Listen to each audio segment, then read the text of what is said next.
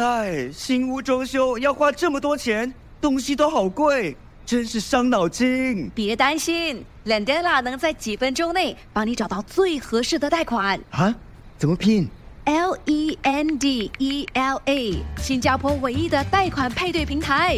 哇，好快！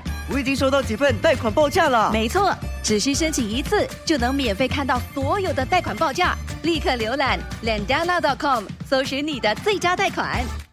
车长叔叔，早安！哇，小妹妹，你真有礼貌。Story Time with 佳慧全新一季，让小朋友从故事中学习礼仪，在生活中以礼待人。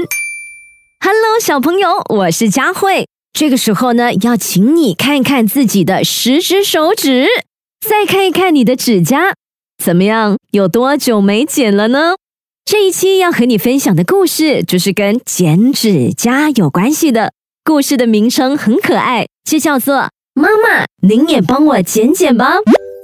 一天晚上，小贝坐在书桌前，捧着一本故事书，看得入迷。忽然，一阵响亮的哭声从客厅传来。不要，我不要嘛！小贝放下书，到客厅一看究竟。啊，原来是妹妹小林在哭，她哭喊着挣脱妈妈的手，跑着躲到小贝身后。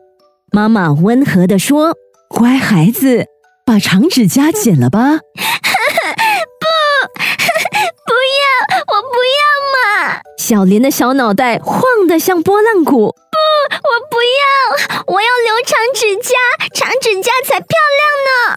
妈妈耐心的解释：“你想想，长指甲容易划伤自己和别的小朋友，多不安全。”小贝记得在科普书里看过关于勤剪指甲的科普文章，便对妹妹说：“小林，你看看，你的指甲这么长，里面都有脏东西了，多难看呀！而且那些坏蛋细菌会在你的指甲里安家，多不卫生啊！